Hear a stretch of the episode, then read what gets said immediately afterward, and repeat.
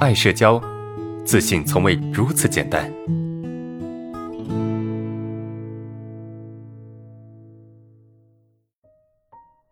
第二个问题，我们来看一下哈，老师，我的问题是，高中的孩子有社恐啊，他在学校里跟老师和同学都看不出来，回家就对着父母呃要求高，习惯的啥事自己不做，啊，要求我们帮他做，啊，要求父母的态度还要好。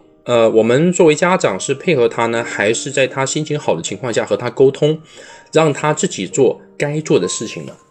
第二个问题哈，这是一个家长，这个家长是应该配合他呢，还是应该在他情绪好的时候跟他沟通呢？我觉得啊，从孩子的成长角度来讲，因为他他你不可能帮他一辈子，你不可能照顾他一辈子，对吧？他未来一定要去工作啊，一定要去成家，一定要有自己的家庭，你不可能。帮他一辈子，这个我们要搞清楚。我们没有办法去帮他去做一辈子的事情，对吧？所以从他成长的角度来讲，你觉得应该怎么做？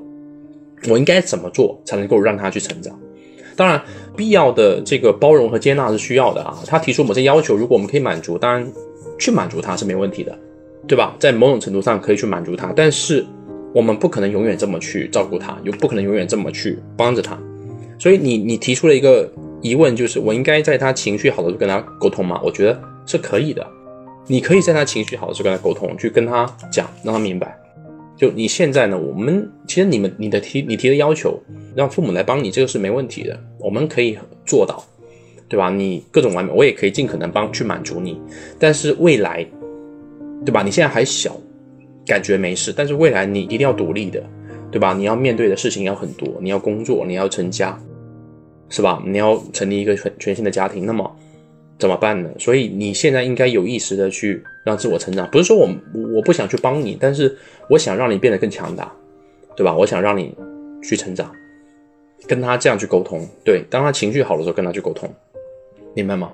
当然也可以理解啊，从另外一方面可以理解，他在学校的时候没安全感，他的这种压抑，对吧？在这种环境里面，他只能够去释放，只能够在。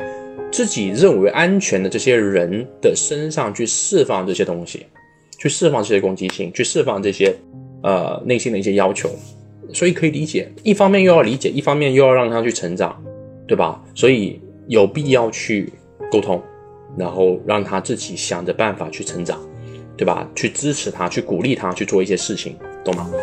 这是我们的第二个问题啊。